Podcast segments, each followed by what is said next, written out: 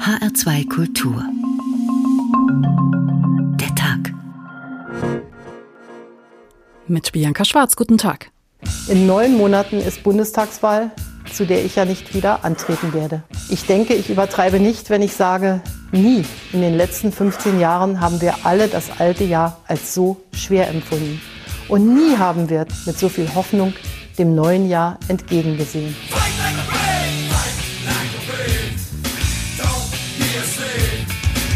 stehe für Aufbruch und Erneuerung der CDU. Wir müssen besser werden, wir müssen zukunftsfähig werden. Wir sind so weit gekommen, weil wir uns diese Machtfragen möglichst von der Backe gehalten haben. Wir haben uns versucht, auf die Wirklichkeit zu konzentrieren. Nach 15 Merkel-Jahren ist Deutschland ein Land, das seine Grenzen nicht gegen illegale Einwanderung schützen will. Wir werden im nächsten Jahr nicht gefragt, was war, sondern wir werden im nächsten Jahr gefragt, was kommt. Wir machen unseren Programmprozess in den nächsten Jahren Grundsatzprogramm. Wofür steht Grün im 21. Jahrhundert? Es ist unsicher, ob nicht die kurze Härte zu einer langen Härte werden muss. Wo trotz jahrelangem Wirtschaftsaufschwung knapp die Hälfte der Bevölkerung, also 40 Prozent, weniger Realeinkommen hat als 20 Jahre zuvor. In einem solchen Land funktioniert die Demokratie nicht mehr.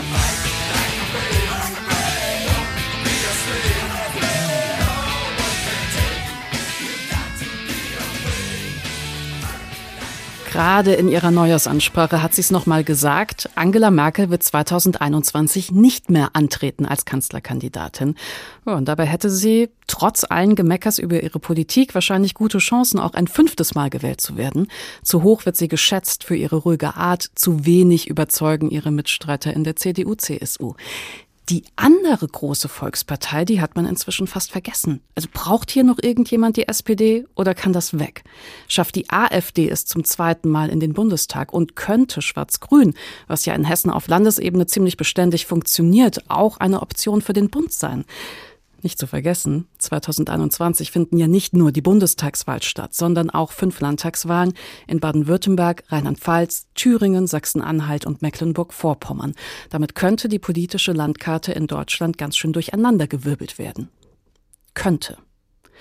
Neue Köpfe, neue Koalitionen, Superwahljahr 2021. So haben wir unsere Sendung heute genannt. Und der erste große Termin in diesem Jahr, der steht schon Ende kommender Woche an. Der CDU-Parteitag mit der Neuwahl des gesamten Bundesvorstands inklusive eines neuen Parteivorsitzenden. Sabine Henkel stellt Ihnen die Kandidatin und die Nichtkandidatin nochmal vor.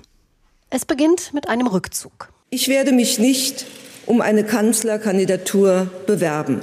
Annegret Kramp-Karrenbauer wirft hin im Februar 2020. Die Kanzlerkandidatur strebt sie nicht an, den Parteivorsitz gibt sie ab.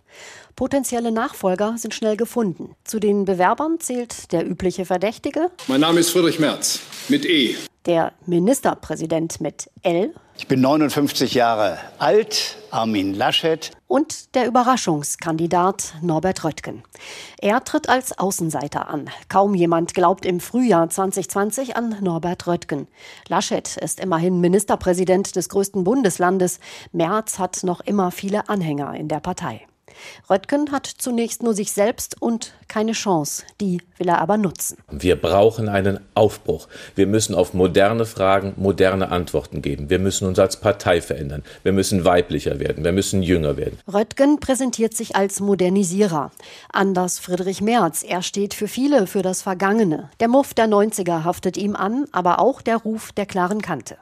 Er nimmt kein Blatt vor den Mund, kritisiert deutlich das Scheitern Kramp-Karrenbauers beim Wahldebakel in Thüringen. Wenn man so etwas kommen sieht, muss man sich früh genug darum kümmern und dann muss man gemeinsam sehr viel miteinander reden und dann auch eine gemeinsame Linie verabreden, die von allen Beteiligten eingehalten wird.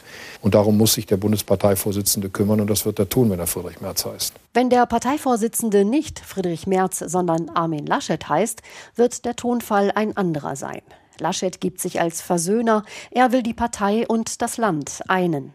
Wir können und müssen unsere Partei und unser Land wieder zusammenführen. Und dafür will ich kandidieren als Vorsitzender der CDU Deutschlands. Im April kommt alles anders als geplant. Corona hat das Land und auch die CDU im Griff. Laschet steht als Krisenmanager unter Druck, kann mit seinem Zickzackkurs nicht überzeugen. Der Parteitag wird verschoben. Erst einmal, dann im Herbst ein zweites Mal. Friedrich Merz ist außer sich, wittert eine Intrige.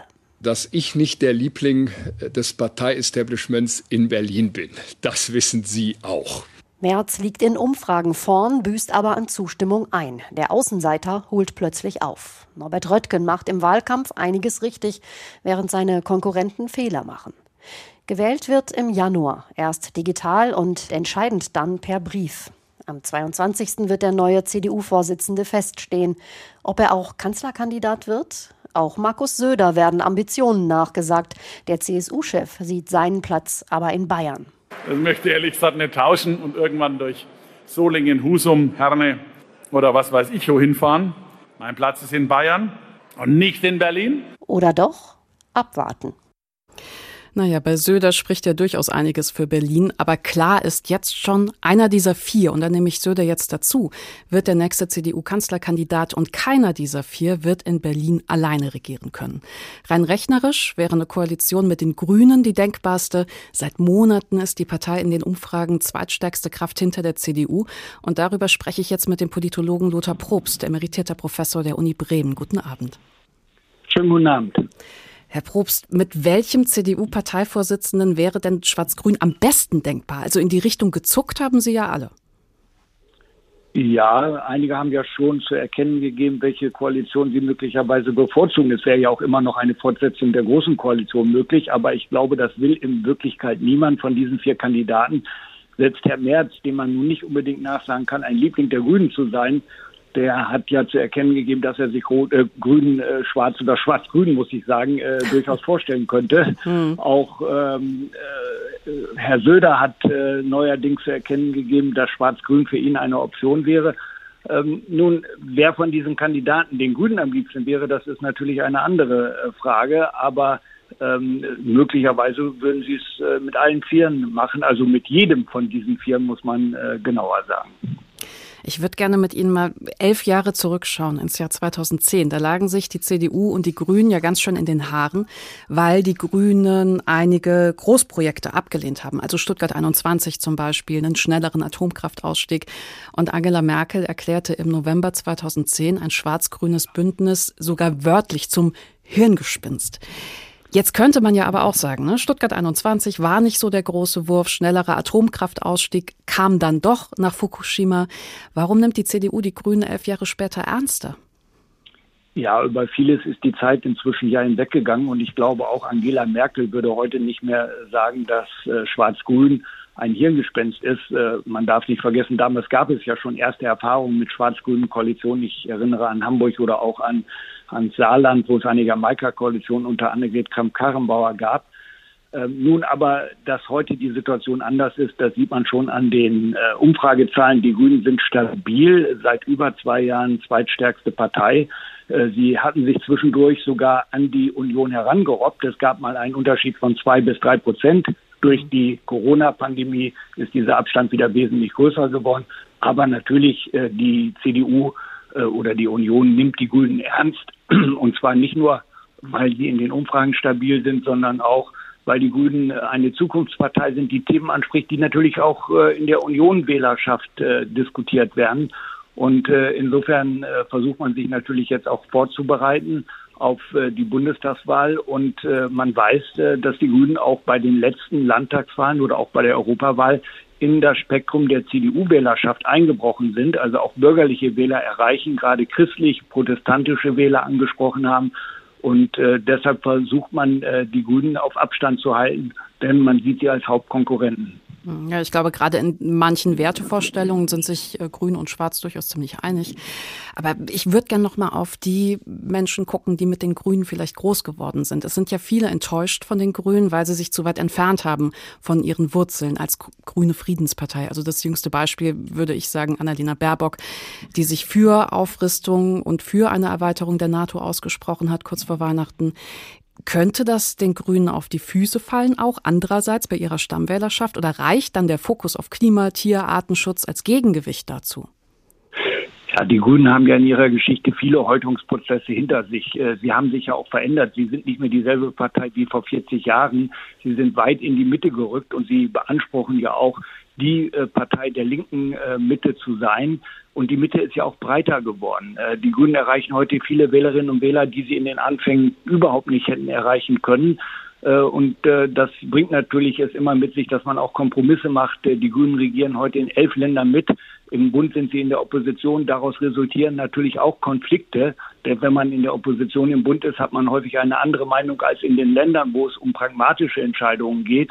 Also insofern äh, liegt es in der Natur der Sache, dass es hier auch Konflikte gibt innerhalb der Wählerschaft und auch der Mitgliedschaft der äh, Grünen. Aber ich glaube, es äh, gibt letzten Endes doch wenig Alternativen. Die Grünen sind die Partei, die die Zukunftsthemen bearbeitet. Das ist vor allen Dingen die Frage der Klimakrise, denn die läuft ja trotz der Pandemie weiter. Das wissen auch viele Menschen und nur so kann man sich erklären, dass die Umfragewerte auch auf einem relativ hohen Niveau geblieben sind. Äh, also insofern äh, glaube ich nicht, dass die Stammwählerschaft den Grünen jetzt davonläuft, weil sie den einen oder anderen Kompromiss machen, wie man in Hessen oder auch in anderen Bundesländern sehen kann. Sie haben das gerade super erklärt. Ne? Also wir sind weit weg von diesem alten Stahlhelme gegen Körnerfresse. Aber äh, kann man sagen, was heute Stolpersteine sein könnten, 2021 und in den Jahren, die folgen?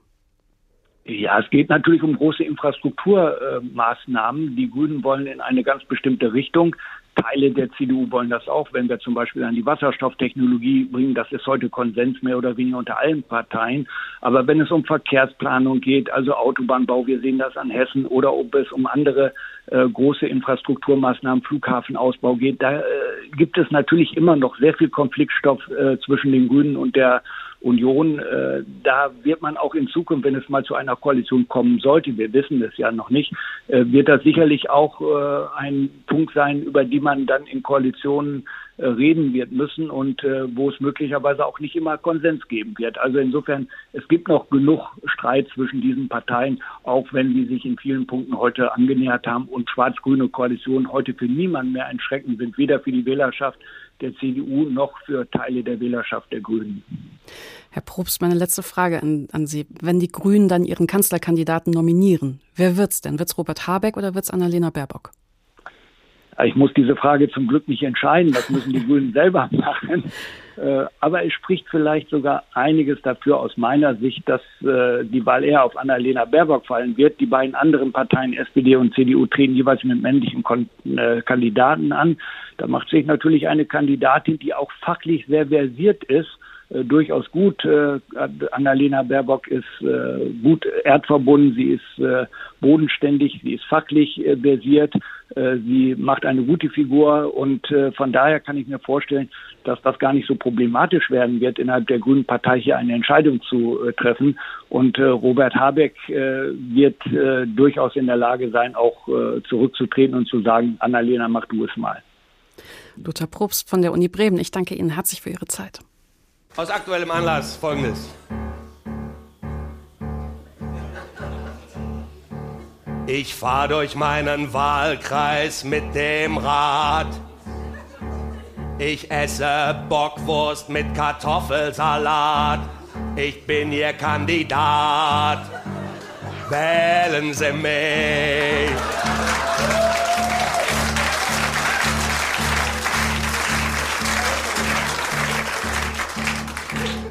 Ich bin rasiert, meine Haut ist rein. Ein Vollbart flößt kein Vertrauen ein, hat mein Berater gesagt. Ich bin Ihr Kandidat, wählen Sie mich. Da, Kamera, Kamera, da, die Kameras laufen. Würde ich von mir einen Gebrauchtwagen kaufen?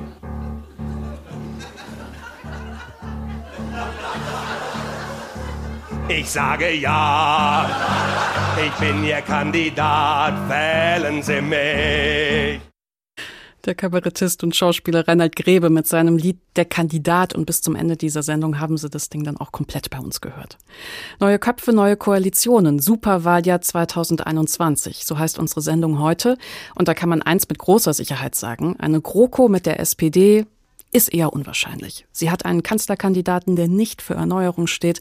Sie musste die bissigen Attacken von ihrem stellvertretenden Bundesvorsitzenden Kevin Kühnert aushalten und es scheint ihr einfach nicht zu gelingen, irgendein Thema für sich zu besetzen. Aber ein Gutes hat dieses Jahr für die SPD, meint Nikolaus Buschlüter.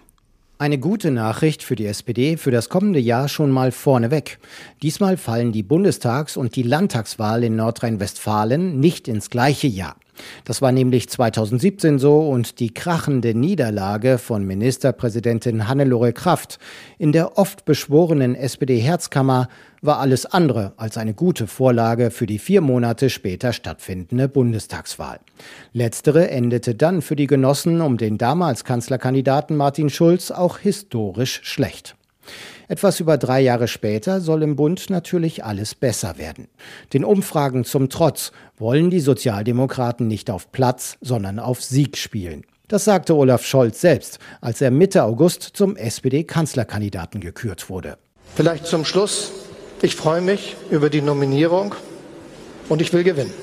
Dass Scholz aufs Schild gehoben wurde, war gleichzeitig überraschend und dann auch wieder logisch. Überraschend, weil er ein halbes Jahr zuvor bei der Wahl zum Parteivorsitzenden noch abgewatscht worden war. Logisch, weil er mit Abstand die besten Umfragewerte aller genossen hat, im Gegensatz zu seiner Partei.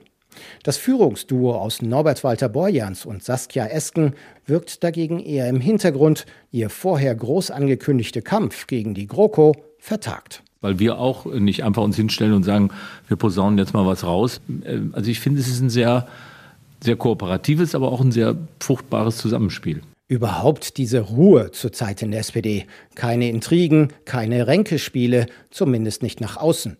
Walter Borjans und Esken haben die sonst so verfeindeten Flügel anscheinend miteinander versöhnt. Auch dazu haben äh, die Jusos und andere äh, Gegner, GroKo-Gegner innerhalb der Partei ja im Laufe dieses Jahres jetzt auch äh, ihren Frieden damit geschlossen. Und äh, wir gehen jetzt gemeinsam daran, die GroKo eben zu überwinden und die äh, CDU auch auf die Oppositionsbank zu schicken. Zur Ruhe trägt auch bei, dass der Ex-Juso-Vorsitzende Kevin Kühnert seinen Zwist mit Olaf Scholz erstmal hinten anstellt. Kühnert und die Jusos waren zusammen mit der Parteilinken diejenigen, die Scholz als Vorsitzenden quasi verhindert hatten. Jetzt habe sich die SPD aber sehr verändert, findet Kühnert.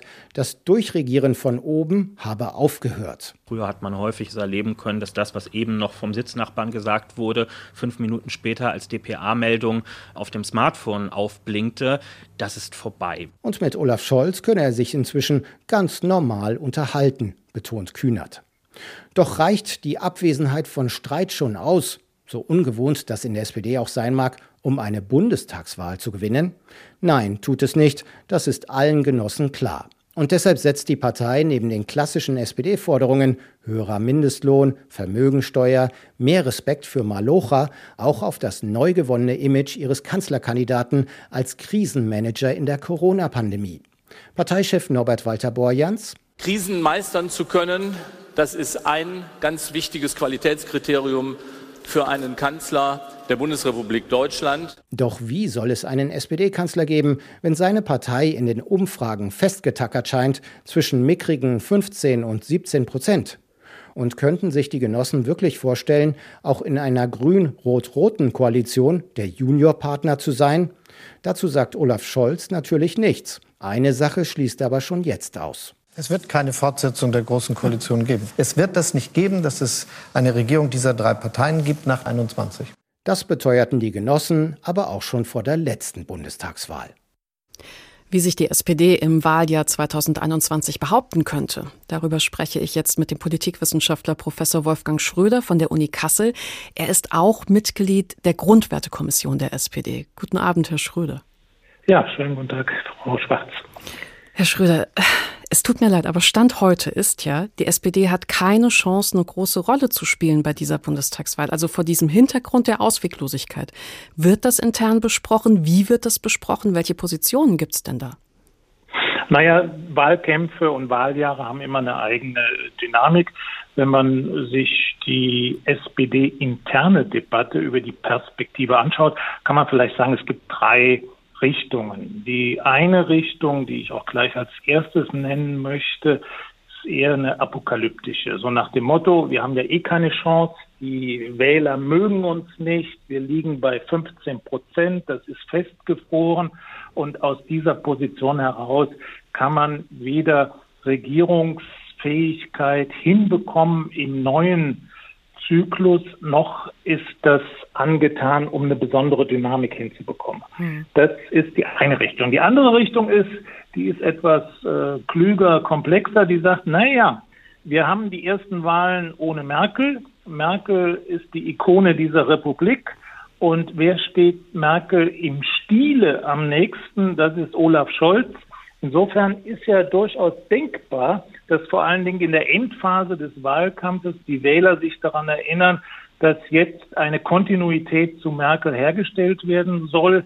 Und da könnte Olaf Scholz durchaus ein wichtiger Kontinuitätsträger sein. Und insofern könnte aus der Asche von Merkel der Phönix Scholz aufsteigen. Das mhm. ist so eine Überlegung. Und die dritte Position, die mir eigentlich am nächsten ist, ist die zu sagen, na ja, man wird nicht auf das Glück der Stunde allein hoffen können am Ende, sondern man muss eigene Akzente setzen.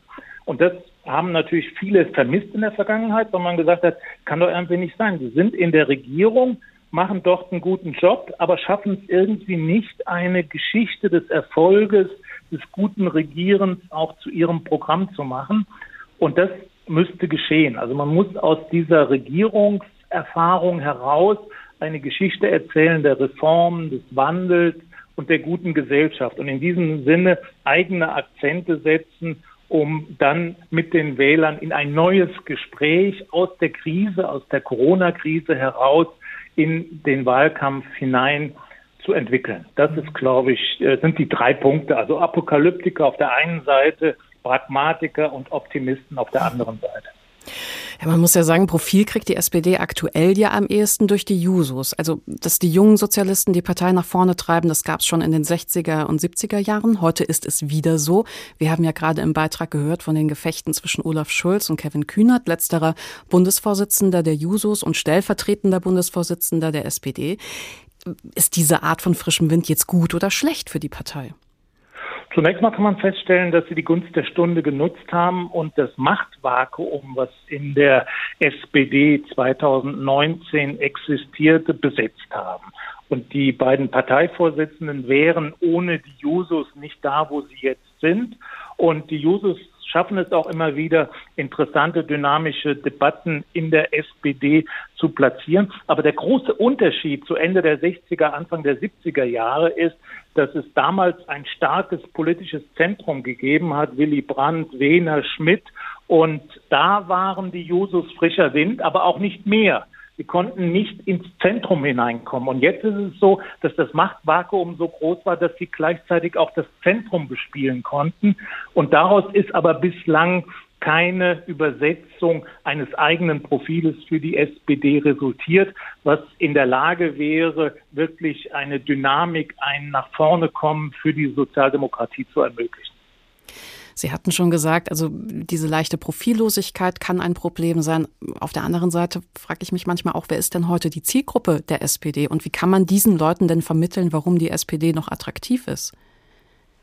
Ja, die SPD, die leidet manchmal so an ihrer eigenen Geschichte. Sie kommt aus der Arbeiterbewegung, hat dann in den 60er, 70er Jahren eine Veränderung erfahren in Richtung einer Partei des öffentlichen Dienstes, wo übrigens die meisten Mitglieder auch herkommen. Und das ist auch ein Stück weit zur Erstarrung geronnen. Das heißt also Arbeiterbewegung auf der einen Seite, öffentlicher Dienst auf der anderen Seite. Das ist kein Zukunftsprogramm.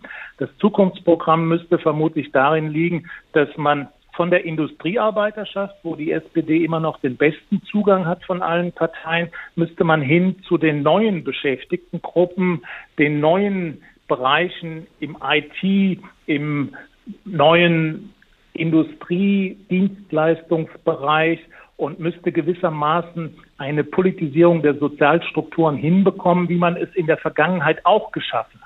Weil die Sozialdemokratie ist ja eine Brückenpartei, die eine Verbindung herstellen will zwischen den schwächeren Gruppen und den leistungsstarken Gruppen. Und da könnte man durch eine entsprechende Bezugnahme auf die Sozialstruktur weitaus mehr erreichen, als man es augenblicklich tut. Aber die Kernposition der Sozialdemokratie ist nach wie vor die Industrie. Und wie schafft man es von der Industrie dann dorthin zu kommen, dass Umweltschutz, Menschenrechte, soziale Werte hinreichend verankert sind und diese Dinge auf der Grundlage einer starken Wertschöpfung dann auch zu einem guten, reichen und sozialen Land zusammengeführt werden können. Da waren ja jetzt auch schon einige interessante Ansätze drin, mit welchen Themen oder vielleicht mit welcher Haltung die SPD 21 punkten könnte. Herr Schröder, vielleicht zum Abschluss, was wären denn Ihre Wünsche einfach für die Partei? Ja, meine Wünsche sind, dass man eine realistische Reformperspektive hinbekommt. Und das heißt, man muss die eigene Herkunft kennen, kann sich mit dieser aber nicht zufrieden geben, sondern muss die Gegenwart und Zukunft verstehen. Und da hat man ja eben schon gesprochen über die Uses. Die sind da schon enorm wichtig, weil die können sowas wie Seismographen sein für zukünftige Entwicklungen. Aber es bedarf mehr. Und da muss man ein Interesse, eine Neugierde entwickeln für die neuen Dinge, die da entstehen und muss sie mit den Traditionsbeständen zusammenbringen. Weil ein großes Manko nicht nur der SPD, sondern der Volksparteien ist, dass sie Politik für die Schwächeren machen wollen, dass sie Politik für die hochentwickelten Leistungsträger der Gesellschaft machen und in beiden Bereichen nicht so richtig verankert sind. Das heißt, man muss verankert sein in den Positionen, die man auch in der Gesellschaft stark machen will und von dort dann eine eigene Idee der Gesellschaft entwickeln. Man braucht ein Profil und dieses Profil kann nicht einfach aus der Vergangenheit entwickelt werden und es kann auch nicht am grünen Tisch entwickelt werden, wie es teilweise bei den Jusos oder beim öffentlichen Dienst der Fall ist, sondern man braucht eine authentische Verankerung in der Gesellschaft, um dieses neue Profil dann auch glaubhaft vermitt vermitteln zu können. Dankeschön, Professor Wolfgang Schröder von der Uni Kassel. Ich brauche nur fünf Stunden Schlaf, nur fünf Stunden und das ist großzügig aufgerundet. Ich bin Ihr Kandidat, Kreuzchen, Kreuzchen, Hall, Hall, Hall. Ich bin ein Political Animal, Animal, bin wieder da. Liebe Kinder, liebe Hannoveraner, liebe Imker, liebe Oppelaner, liebe Landfrauen, liebe Sudeten, lieber Günter Grass, liebe Analphabeten, lieber Herr Otto, liebe Frau Schmidt, ich will die Menschen mitnehmen, ich nehme euch alle mit, ich komme langsam in Fahrt, bin ihr Kandidat.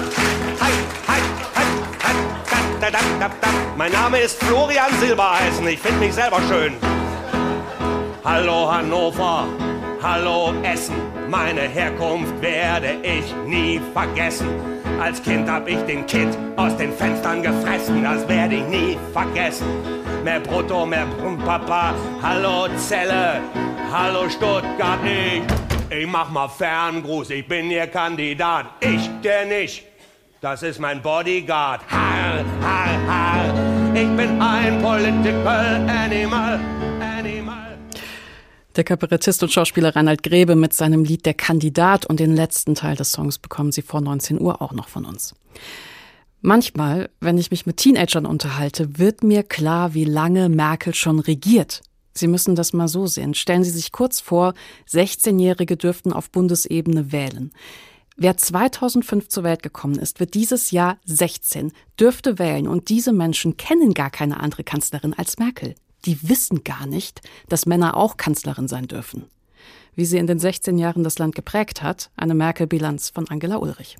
Erst ist sie Kohls Mädchen, dann wird sie zur Mutti der Nation und zur mächtigsten Frau der Welt, bewundert, beschimpft. Wie aber sieht sich Angela Merkel selbst? Eine Schwalbe macht noch keinen Sommer oder so, sagt man, glaube ich. Und ihr ist auch klar, aus der Tatsache, dass es äh, mich gibt, äh, da darf kein Alibi draus werden. Kein Alibi, aber doch ein Paukenschlag. Merkels Vereidigung als Bundeskanzlerin im November 2005. So wahr mir Gott helfe. Sie ist die erste Frau in diesem Amt. Geholfen hatte ihr zuvor ausgerechnet der machohafte Gerhard Schröder. Glauben Sie im Ernst, dass meine Partei auf ein Gesprächsangebot von Frau Merkel einginge, indem sie sagt, sie möchte Bundeskanzlerin werden. Ich meine, wir müssen die Kirche doch auch mal im Dorf lassen. Damals in der Fernsehrunde reagiert Merkel nicht mal und holt sich die SPD dann doch ins Boot. Sie sind damit die erste demokratisch gewählte Regierungschefin in Deutschland. Das ist ein starkes Signal für viele Frauen und für manche Männer sicherlich auch. So kommentiert der damalige Bundestagspräsident Norbert Lammert. Aber hat Merkel etwas für Frauen erreicht? Eine Feministin, so nennt sich die Kanzlerin jedenfalls nie. Die Geschichte des Feminismus ist eine, bei der gibt es Gemeinsamkeiten mit mir und es gibt auch Unterschiede. Und ich möchte mich auch nicht mit einem Titel schmücken, den ich gar nicht habe. Als Türöffnerin für Frauen sieht sie sich hingegen schon. Die Tür ging nicht mehr zu. Aber irgendwie steckt der Fuß manchmal noch ganz schön fest drin im Spalt. Zu Frauenpolitik hat Merkel ein ambivalentes Verhältnis. Sie ist erst gegen eine Quote, gegen Teilzeitregelungen, die Frauen die Rückkehr in den Beruf erleichtert hätten, für ein Betreuungsgeld für Eltern, die ihre Kleinkinder zu Hause erziehen. Aber sie stellt auch Frauen nach vorn, ebnet Ursula von der Leyen erst den Weg ins Verteidigungsministerium, dann auf den EU-Chefsessel, macht Annegret Kramp-Karrenbauer zur CDU-Generalsekretärin und ihre Partei für Frauen Frauen attraktiver. Reuters-Korrespondent Andreas Rinke beobachtet Merkel seit Jahren und sieht ein großes Engagement für Gleichberechtigung. Sie hat auf Auslandsreisen immer wieder versucht, Schwerpunkte zu setzen, die frauenbezogen waren hat in Saudi-Arabien zum Beispiel die erste Frauenuniversität besucht und immer wieder gesagt, dass sie glaubt, dass Gesellschaften besser funktionieren, in denen auch Frauen etwas zu sagen haben. Merkels pragmatischer Politikstil hilft ihr auch umzusteuern, wenn sie Irrtümer erkennt. Freiwillige Selbstverpflichtungen von Firmen für mehr Frauen in Führungspositionen reichen nicht, wird ihr klar. Gibt es immer wieder Unternehmen, auch leider, die sich die Ziellinie Null oder die Zielgröße Null setzen da will ich dann sagen, dass wir dafür null Verständnis haben. Merkels engster Führungskreis im Kanzleramt sind Frauen plus ein männlicher Regierungssprecher und Männer als Abteilungsleiter. Vielleicht ist genau das der große Unterschied auch zu ihren, möglicherweise zu ihren Vorgängern, weil sie eben keinen Unterschied zwischen den Geschlechtern macht. Sagt Reuters Korrespondent Rinke. Am Ende ihrer Amtszeit agiert Merkel freier bei allem in der Corona-Politik oder eben auch bei Gleichberechtigung. Als er eine alte Dame bei einem Bürgerdialog kürzlich beschreibt, wie sie sich umgeben fühle von starken Frauen, ist das nach Merkels Geschmack. Aber es muss ja nicht schlecht sein, wenn Frauen was zu sagen haben. Dass das heute in Deutschland so ist, hat auch mit Angela Merkel zu tun. 16 Jahre Angela Merkel und oft nah an ihr dran war Hauptstadtjournalist Nico Fried. Nico Fried leitet die Parlamentsredaktion der Süddeutschen Zeitung in Berlin. Guten Abend. Schönen guten Abend. Herr Fried, in einem Ihrer Artikel haben Sie beschrieben, dass es gar nicht so leicht ist, Angela Merkel wirklich mal eine Frage stellen zu können, weil die Pressekonferenzen nie ausreichen. Zu viele Pressevertreter und zu wenig Zeit und zu wenig Merkel. Und dann schrieben Sie von einer Ecke, wo der Flur der Parlamentslobby in eines der Treppenhäuser abzweigt, die zur Pforte führen. Und da passen Sie Merkel gerne ab? Naja, wenn die Bundeskanzlerin im Bundestag ist, dann befinden wir uns ja praktischerweise schon mal im gleichen Raum, nämlich im Plenarsaal. Sie sitzt unten auf dem Stuhl der Bundeskanzlerin und die Journalisten sitzen oben auf den Pressetribünen. Und es gibt ein sicheres Zeichen dafür, wann die Bundeskanzlerin aufbricht, um den Saal zu verlassen. Das ist, wenn sie ihre Handtasche packt und nimmt. Mhm. Und dann kann, während sie durch einen Gang hinten zu diesem Ausgang läuft, renne ich durch andere Gänge im Reichstagsgebäude. Es ist immer der gleiche Ausgang, den sie benutzt. Insofern muss man sich praktisch da an die Treppe stellen und da kommt sie dann vorbei. Das heißt aber nicht zwingend, dass sie dann auch mit mir redet. Manchmal begrüßt man sich auch nur kurz oder wenn sie keine Lust hat, dann guckt sie auch äh, lässig durch einen hindurch. Aber das eine oder andere Mal ist sie auch stehen geblieben und dann kann man ein paar Fragen stellen und sich unterhalten und hat vor allem den Vorteil, dass keine anderen Journalisten dabei sind. Nähe zu politischen Entscheidern ist ein Privileg, bedeutet aber auch Verantwortung. Nähe kann korrumpieren. Wer zu nahe kommt, kann in den Sog geraten. Diese Sätze schreiben Sie in dem gleichen Artikel, aus dem ich eben gerade ein bisschen was erzählt habe. Und mich interessiert, ob Ihnen das vielleicht auch passiert ist. Also ich hatte manchmal den Eindruck, wenn ich Ihre Artikel lese, dass Sie Merkel vor zehn Jahren vielleicht doch noch ein bisschen kritischer gegenüberstanden als heute. Ja, das ist eine interessante Beobachtung, die ich auch nicht äh, bestreiten würde. Es ist so, als Parlamentsjournalist stehen Sie natürlich immer sehr stark unter dem Einfluss, ein schwieriges Wort, derjenigen, mit denen Sie jeden Tag zu tun haben. Was meine ich mit Einfluss? Man bekommt natürlich dann hauptsächlich deren Argumente immer und immer wieder zu hören. Das führt natürlich dazu, dass man auch besser versteht, möglicherweise, wie Politiker auch denken, was sie antreibt, warum sie das tun, was sie tun. Und das verändert sich natürlich, je näher sie an einer Person dran sind. Als ich vor zehn Jahren über Angela Merkel geschrieben habe, kannte ich sie kaum. Mhm. Und damals war es sicher noch so, und das ging, glaube ich, nicht nur mir so, dass Journalisten in Berlin auch sehr stark noch beeinflusst waren von dem, was die rot-grünen Vorgänger über Angela Merkel so gesagt haben. Ja, und dass das so eine gängige Denke war, das schafft die eh nicht, die wird gar nicht lang Bundeskanzlerin sein, zugegebenermaßen nicht vor zehn Jahren, das war eher vor 15 Jahren. So verändert sich natürlich der Blick auf eine Person. Und das finde ich auch ehrlich gesagt das Spannende an diesem Job, dass man den Leuten, und das meine ich auch mit dem Wort Privileg, dass man den Leuten so nahe kommt, dass man auch die Möglichkeit hat, im Gespräch mit ihnen, aber auch mit ihren Mitarbeitern, besser zu verstehen, was treibt die an. Und das ist immer noch für mich auch der, der wichtigste Antrieb, diesen Job zu machen. Aber was Sie gerade beschreiben, ich finde, das ist auch schon ein Phänomen von Merkel. Also, obwohl sie sagt gerade, dass sie nicht nochmal antreten möchte, kursieren immer wieder die Gerüchte, dass das nicht stimme. Selbst Politiker anderer Parteien seufzen und meinen, ach, nach Merkel, was sollen da schon kommen? Die ist doch alternativlos. Wie macht sie das denn? Also ich, ich formuliere es jetzt mal ein bisschen schärfer. Wie macht sie das, die Leute, selbst ihre Kritiker, so einzulullen? Natürlich hat sich auch die Kanzlerin verändert. Also sie ist natürlich viel souveräner geworden. Sie ist viel etablierter geworden, auch im Umgang mit Staats- und Regierungschefs aus anderen Ländern. Sie hat eine ganz andere Bedeutung bekommen. Sie hat Proben bestanden, äh, angefangen mit der Finanz- und Wirtschaftskrise. Und das war ja nun sicher keine leichte Nummer. Mhm. Und da, äh, da ändert sich natürlich auch der Blick der Menschen drauf. Und wenn Sie sich mal erinnern an den Wahlkampf 2013, als sie in diesem Fernsehduell den berühmten Satz gesagt hat, Sie kennen mich, was ein unglaublich starker Wahlkampfsatz war. Den hätte sie ja Jahre vorher noch gar nicht machen können, weil mhm. ihr großes Problem war ja, dass die Leute sie gerade nicht kannten. Das war ja auch der Grund für das schlechte Ergebnis 2005. In letzter Sekunde haben ganz viele Deutsche, nachdem es vorher Umfragewerte von 50 Prozent und mehr für die CDU gab, gesagt, äh, diese Merkel, wer ist das eigentlich genau? Der Schröder, den lehnen wir vielleicht politisch ab, aber da wissen wir doch wenigstens, woran wir sind. Und diesen Effekt hat sie eigentlich dann spätestens nach der zweiten Legislaturperiode auch für sich gehabt gar nicht jetzt so sehr in den Medien als stark in der Bevölkerung auch. Da ist jemand, die können wir einschätzen, die macht es so und so das hat ihr auch über schwierige Phasen, wie zum Beispiel die Flüchtlingskrise, wo es natürlich sehr viele Bürgerinnen und Bürger gab, die das ganz anders gesehen haben als sie, trotzdem hinweggeholfen. Und jetzt in Corona, zumindest in diesem Jahr 2020, äh, soweit man das beurteilen kann, war das ganz entscheidend, dass die Leute Angela Merkel kennen und einschätzen können, wie sie an so eine Sache herangeht und ihr großes Wort Vertrauen. Mir ist das Wort Zutrauen immer lieber, aber es gibt wahrscheinlich auch Menschen, äh, die ihr da wirklich vertrauen. Gönnen Sie ihr den Ruhestand oder würden Sie sich eine Verlängerung wünschen? Nein, ich glaube, dass Angela Merkel ein Mensch ist, die anders als manche Vorgänger auch noch ein Leben jenseits der Politik führen können.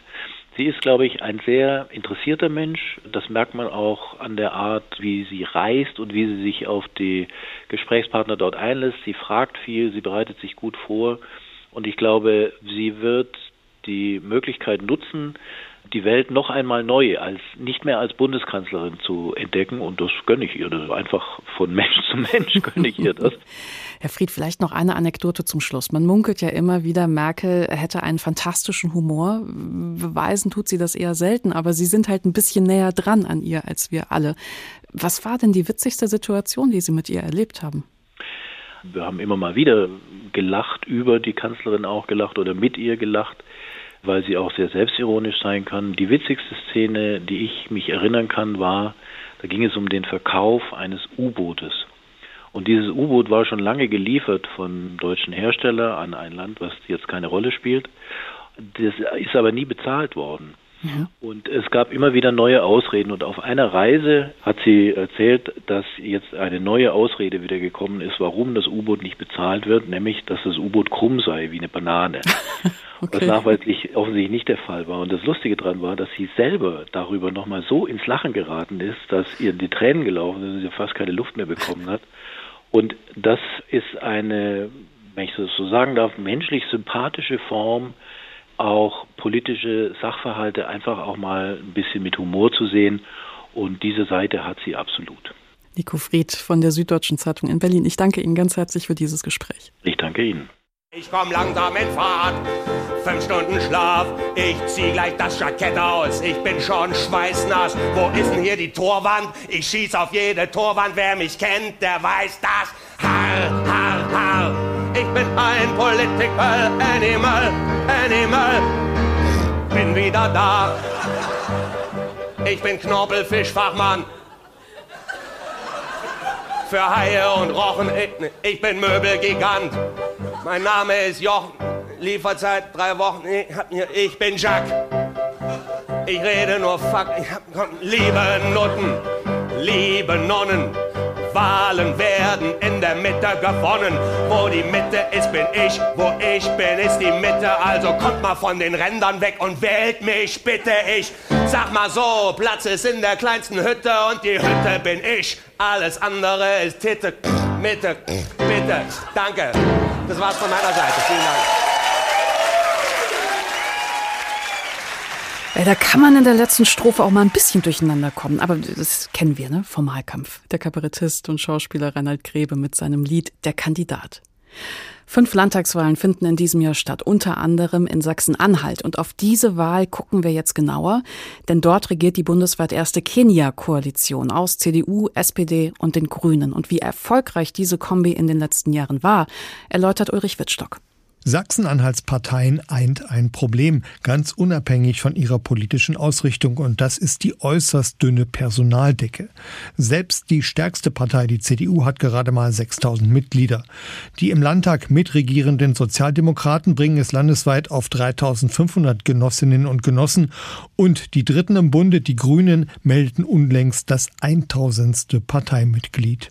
Dennoch, kurz vor der Zielgeraden kann Schwarz-Rot-Grün auf eine erfolgreiche Legislatur zurückblicken, so die Einschätzung des parlamentarischen Geschäftsführers der CDU-Landtagsfraktion Markus Kurze. Wir sind eben unterschiedliche Parteien mit unterschiedlichen Ansätzen, die sich in vielerlei Punkten aber verständigt haben, die sie umsetzen wollen. Und das ist uns ja insgesamt in der Legislatur doch auch recht gut gelungen, weil am Ende redet man natürlich immer gerne über die Dinge, wo man über den Weg dahin streitet, aber über die Ergebnisse, die fallen manchmal so ein bisschen hinten runter. Von daher kann man insgesamt schon sagen, wir haben doch mehr auf die Beine gestellt, als man uns das vielleicht zugetraut hätte. Die sogenannte Kenia-Koalition war als Zweckehe gegründet worden, als Bollwerk gegen die AfD, die ja bei den letzten Landtagswahlen ein Viertel der Stimmen in Sachsen-Anhalt errang. Diese Koalition galt seinerzeit als politisches Neuland und man habe dazugelernt, sagt Rüdiger Erben, der parlamentarische Geschäftsführer der SPD-Landtagsfraktion. Wenn ich das mal bundesweit anschaue, äh, wir haben hier nur einen bunten Strauß von, von Koalitionen in ganz Deutschland. Und da sind die Dreierkonstellationen natürlich immer die schwierigeren.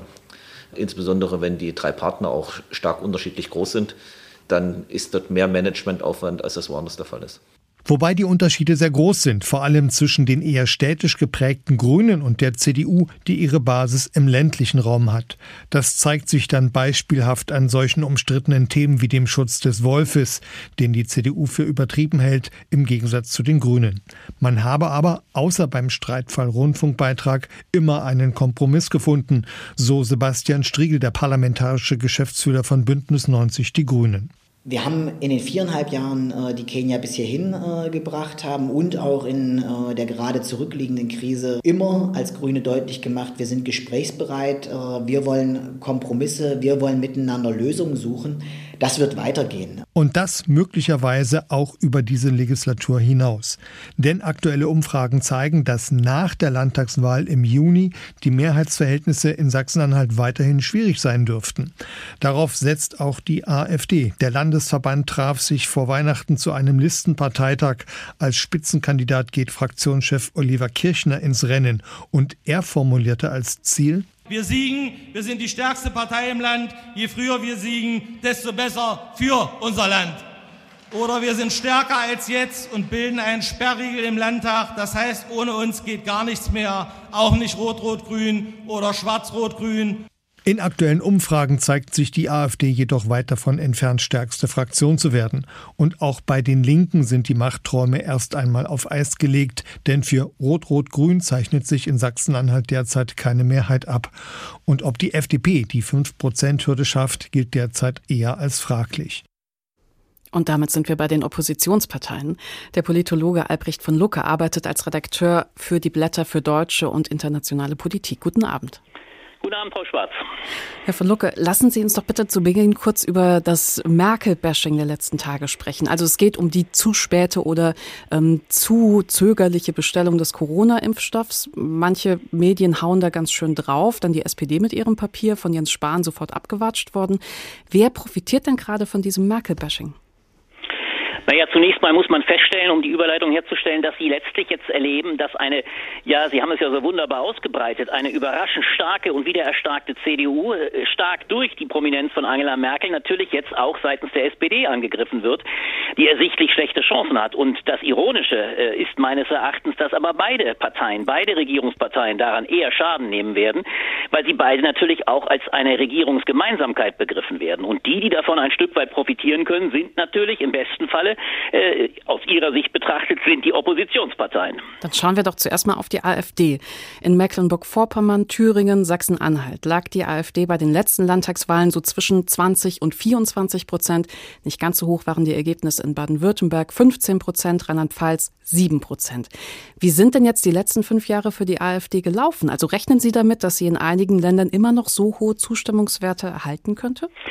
Naja, das wird äh, ganz ersichtlich im nächsten Jahr im Osten meinem Eindruck nach weiter so sein. Die AfD ist aber, und das muss man gesamtpolitisch äh, betrachten, über ihren Zenit, äh, den sie ja dann vor allem nach 2015 und dann vor allem ganz stark auch bei der Bundestagswahl erlebte, also nach dem Fluchtjahr bei der Bundestagswahl, darüber ist sie weit hinaus. Sie ist hochgradig zerrissen in einen rechtsradikalen Flügel im Osten. Der wird aber weiter meines Erachtens bei den Wahlen im Land sowohl Sachsen-Anhalt wie auch Thüringen, wenn überhaupt die Thüringen-Wahl denn im nächsten Jahr stattfindet. Das wird man ja noch sehen, oder jedenfalls im Frühling. Sie wird dann möglicherweise erst im Herbst stattfinden. Da wird die AfD meines Erachtens weiter sehr stark sein. Im Westen dürfte sie äh, schwächer werden, weil dieses äh, bisherige Erfolgsrezept radikal auf der einen Seite, vornehmlich im Osten, konzilianter im Westen mit Herrn Meuthen an der Spitze, der ein Stück weit das, äh, ja, das Aushängeschild liberaler Art äh, darstellte, das ist nicht mehr aufgegangen und dieser Riss wird ihr natürlich auch vor allem bei der Bundestagswahl schaden. Deswegen glaube ich nicht, dass sie noch die 10 Prozent erreichen kann. Sie wird eher schwach, schwächer sein. Hm. Ja, die hat, Sie hatten es gerade angedeutet, die Termine der Landtagswahlen können sich wegen Corona verschieben. Es gibt mancherorts die Überlegung, die Landtagswahlen auf den gleichen Termin zu legen wie die Bundestagswahlen, um das Infektionsrisiko eben geringer zu halten. Aber gucken wir mal auf die FDP. Wenn ich jetzt eine Partei wäre, ich hätte keine Lust mehr auf Sondierungsgespräche mit Christian Lindner. Also zur Erinnerung, nach der Bundestagswahl 2017 gab es ja Sondierungsgespräche für eine Jamaika-Koalition. Die kippte mit dem Ausstieg der FDP aus den Verhandlungen und diesem heute ja fast legendären Lindner-Satz, es ist besser nicht zu regieren, als falsch zu regieren. Das hängt der Partei tatsächlich immer noch an. Wie sehen Sie denn die Chancen für die FDP in diesem Jahr? Naja, sie hat nur dann Chancen und das ist das eigentliche Dilemma übrigens aller äh, drei Parteien, über die wir jetzt reden, sicherlich ja auch noch über die Linkspartei, dass alle die drei überhaupt nur dann zum Zuge kommen können, wenn nicht zwei Parteien stark genug sind, um eine Zweierkonstellation zu erreichen. Und das war natürlich das eigentliche Problem und wird das Problem der FDP sein. Es mag historisch betrachtet eine einzigartige Chance gewesen sein, ob der Tatsache, dass die SPD ja 2017 eigentlich gar nicht mehr willens war, noch einmal in eine große Koalition zu gehen. Dadurch eröffnete sich das Fenster für die FDP, gemeinsam gemeinsam mit den Grünen und der CDU, die alleine nicht hinreichend Prozente gehabt haben, äh, dann regieren zu können. Lindner hat das einmal ausgeschlagen und es wird ihm ohnehin nur eine zweite Offerte unterbreitet werden, wenn es nicht für Schwarz-Grün reicht. Und dafür spricht gegenwärtig noch sehr vieles. Das heißt, wenn es zu dieser äh, zweiten äh, neuerlichen Zweierkonstellation kommt, dann ist die FDP eh aus dem Rennen. Und das ist das eigentliche Dilemma übrigens aller drei Parteien. AfD wie FDP wie auch Linkspartei haben das große Problem, dass sie in einer Zeit, in der wir alle hochgradig auf die Exekutivparteien, auf die Regierungsparteien fokussiert sind. Denn wir alle betrachten natürlich vornehmlich die Frage, wie wird regiert? Was passiert gerade? Wie bewähren sich die Regierenden? Vor dem Hintergrund hat sich noch einmal gezeigt, dass diese Absage an das Regieren, äh, die, äh, die Christian Lindner 2017 tätigte, ihm ungemein auf die Füße gefallen ist, weil ihm damit die Chance zur Bewährung genommen wurde. Und wie gesagt, wenn es für eine Zweierkonstellation reichen wird, dann spricht alles gegen eine Dreierkonstellation, denn das erleben wir ja gerade im Osten äh, mit einer Kenia-Konstellation und sonstigen äh, Konstellationen, die nicht klassischerweise Lager betreffen, also Gemeinsamkeiten stark machen, wird das Regieren ungemein schwierig. Ja, vor dem Hintergrund, wo könnte denn die Linke dann überhaupt noch eine Rolle spielen? Die Linke hat genau das gleiche Problem. Solange es faktisch so sein wird, dass eine rot-rot-grüne Konstellation zunächst einmal arithmetisch weit davon entfernt ist, eine Mehrheit zu haben, gegenwärtig liegen diese drei Parteien gerade mal äh, knapp bei 40 Prozent. Sie müssten also immens wachsen, um überhaupt eine arithmetische, rein rechnerische Möglichkeit zu haben. Solange das nicht der Fall ist und dann zweitens noch hinzukommt, dass auch die politischen Differenzen weiterhin so groß sind, äh, dass eigentlich, und das halte ich zum gegenwärtigen Zeitpunkt für absolut äh, äh, den Fall, äh, dass es eben gar nicht reicht, um hinreichende Gemeinsamkeiten zu haben. So lange kommt für diese Linkspartei eine wirkliche Regierungsbeteiligung gar nicht in Betracht. Sie wird also zwar immer im Wahlkampf sagen, dass sie bereit ist zu Rot-Rot-Grün und sie wird gewissermaßen dadurch auch gestärkt durch die Ambitionen auch der SPD, die auch sagen muss, wir brauchen ja noch diese Regierungskonstellation als Möglichkeit, nachdem wir einer weiteren schwarz-roten Koalition eine Absage erteilt haben. Aber solange das nicht im wahren Raum der Möglichkeiten ist, wird es für die Linke auch ganz, ganz schwierig sein, weil sie dieses Gestaltungspotenzial, das viele Wählerinnen und Wähler eben doch interessiert, was kann eine Partei an der Regierung bewirken, das hat sie faktisch nicht. Wenn sich nicht vieles ändert, wird das eine theoretische Möglichkeit bloß bleiben. Hm. Wenn sich die Termine der Landtagswahlen nicht nochmal verschieben, Stand heute, dann gäbe es Landtagswahlen im März, April und Juni. Ich jetzt mal so als, aus meiner Perspektive als Wählerin, muss ich mich da auf so eine emotionale Berg- und Talfahrt einstellen, weil sich nach jeder Landtagswahl neue Perspektiven auf die Bundestagswahl ergeben oder sehen Sie das jetzt gar nicht so? Doch, unbedingt. Und das äh, ist das Spannende dieses Jahres. Wir müssen uns bewusst machen, wir haben ja so etwas wie eine Süd-Nord-Entwicklung. Wir fangen im März mit den Wahlen in äh, Baden-Württemberg und Rheinland-Pfalz an. Und das sind gerade für die SPD ungemein entscheidende Wahlen. Die SPD ist auch deswegen gerade so fokussiert darauf, irgendwie noch die CDU zu attackieren. Das ist ja das, was Sie gerade ansprachen. Das ist ein ungeheurer Vorgang eigentlich, dass ein äh, Finanzminister einer Bundesregierung den Koalitionspartner, das muss man sich noch einmal bewusst machen, mit einer Anfrage, die fast einem Untersuchungs Untersuchungsausschuss gleichkommt. Übrigens auch mit der Anfrage, ob man nicht einen Untersuchungsausschuss einrichten mhm. müsste in Fragen der Impfproblematik. Das ist alles nur dem Umstand geschuldet, dass die SPD ganz genau weiß, wenn sie in Rheinland-Pfalz vor allem äh, den äh, Ministerpräsidentenposten von Malu Dreyer nicht verteidigen kann, dann sieht es für sie ganz düster aus. Das wird also maßgeblich Auswirkungen haben auf das Erscheinungsbild sämtlicher Parteien, weil das die einzige Wahl in diesem Jahr ist, bis zur Bundestagswahl. Denn parallel zur Bundestagswahl findet auch die Wahl in Mecklenburg-Vorpommern und in Berlin statt. Erst dann kann die SPD mit Frau Schwesig wieder irgendwie Land sehen. Also sie muss da ungemein stark. Das macht also einen ganz großen Unterschied. Genauso geht es den Grünen übrigens. Die zählen natürlich sehr darauf, dass äh, Winfried Kretschmann in Baden-Württemberg im März, im März sehr stark abschneidet. Das würde ihnen einen ungemeinen Push geben. Dann kommen interessanterweise die beiden Wahlen in Ostdeutschland, äh, Sachsen und äh, Sachsen-Anhalt und Thüringen, so denn Thüringen die Wahl wirklich stattfindet und nicht, wie Sie sagten, in Richtung September verschoben wird. Da wird es genau um die Frage gehen, äh, wie stark wird noch einmal die AfD? Kann die AfD tatsächlich noch einmal blockieren? Wird es diese schwierigen Regierungskonstellationen geben? Wie kommt die CDU dabei raus?